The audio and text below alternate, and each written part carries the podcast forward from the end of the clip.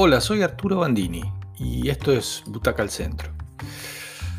Se estrenó hace muy poquito The Misfits, eh, Los Inadaptados vendría a ser, hace, hace unos, unos años, hace unos cuantos años.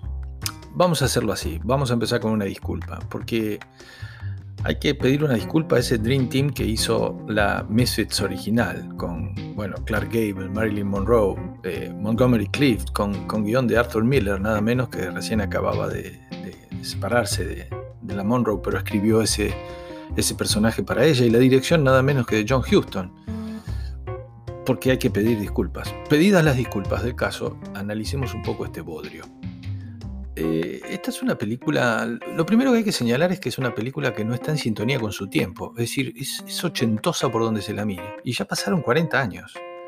Es una mezcla de acción con sonrisas, alguna referencia a la promiscuidad sexual o picardías del tipo de Robin Hood, digamos. Todo eso era ideal para Bruce Willis, pero bueno, Bruce Willis ya, ya pasó mucho. Además, mezcla cosas que, parecen salidas de un catálogo de turismo. Se van a filmar a Abu Dhabi con autos lujosos, un guion muy básico. Personajes que de tan estereotipados son anodinos, nada para ofrecer más que una sucesión más o menos trabajada de gags de acción y muy poco más, alguna persecución. Nada es creíble.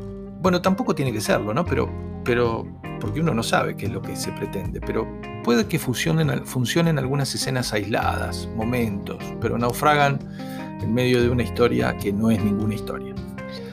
Hay dos actores de mucha trayectoria que evidentemente acá pasaron por ventanilla y hacen sus caritas y sus moines para aportar algo de brillo, pero en el medio de toda esta ensalada horrible que conforman se pierde.